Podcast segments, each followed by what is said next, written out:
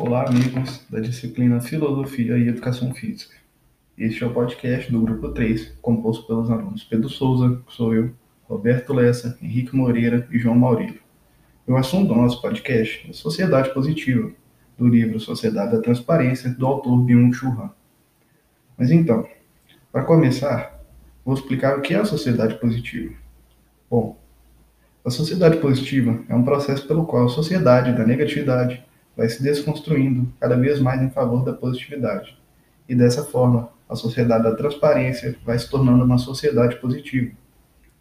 Mas então, o que seria essa transparência que faz a sociedade ser positiva?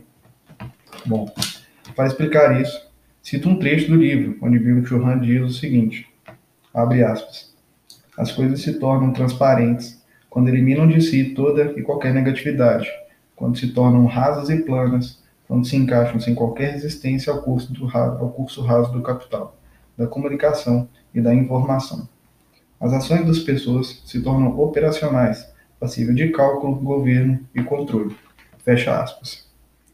E a partir disso, outras análises passam a ser feitas acerca da sociedade positiva, como o assunto da psique humana, a sociedade positiva, que será abordado em seguida pelo meu colega João Maurílio.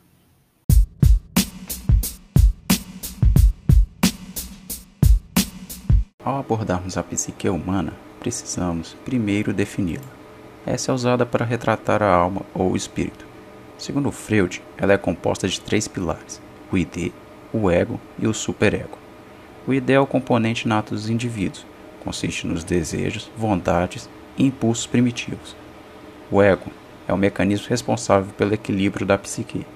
Ele procura regular os impulsos do id ao mesmo tempo que tenta satisfazê-los de modo menos imediatista e mais realista. Graças ao ego, a pessoa consegue manter a sanidade da sua personalidade. Por fim, o superego consiste na representação dos ideais e valores morais e culturais do indivíduo, atuando como um conselheiro para o ego.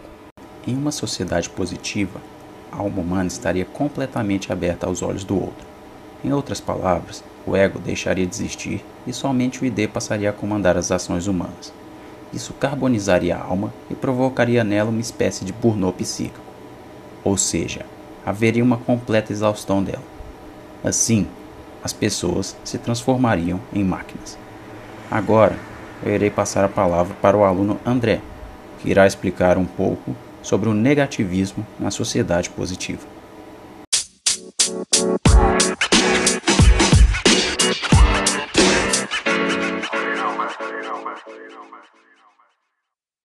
Boa tarde, turma. Eu sou o André e eu vou explicar aqui um pouquinho para vocês a ideia do negativismo. Bom, então, para a gente ter uma sociedade positiva, primeiro a gente deve eliminar a negatividade. Porém, quando fazemos isso, as coisas se tornam transparentes, se tornam rasas e planas. E esse processo de positivismo torna tudo igual, uma espécie de aplanamento.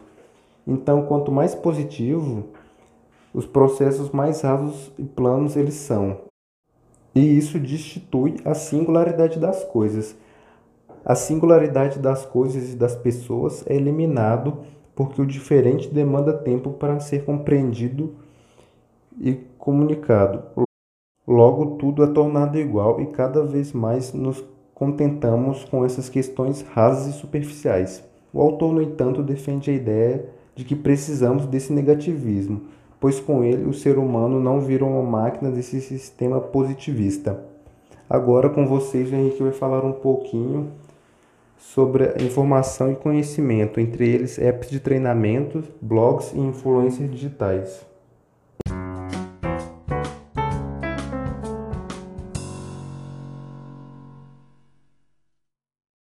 Segundo Bin Han, no livro Sociedade da Transparência, no tópico Sociedade Positiva, Abre aspas. Hoje, por causa da onda crescente e até massificante de informações, está se encolhendo cada vez mais a capacidade superior de juízo. Um mundo que consiste apenas de informações e cuja comunicação fosse apenas a circulação de informações livre de perturbações, não passaria de uma máquina. Fecha aspas. O que serve de exemplo na educação física atual, que diversos aplicativos de treinamentos tratam o corpo como se fosse uma máquina. tal sem emoções. Os aplicativos fazem um apanhado geral e servem de auxílio para os indivíduos, contradizendo as diretrizes do CREF e do Código do Consumidor, que visam uma caracterização individual, além de diversos blogs e influências digitais, que incitam treinamentos que por muitas vezes não seriam adequados ao beneficiário.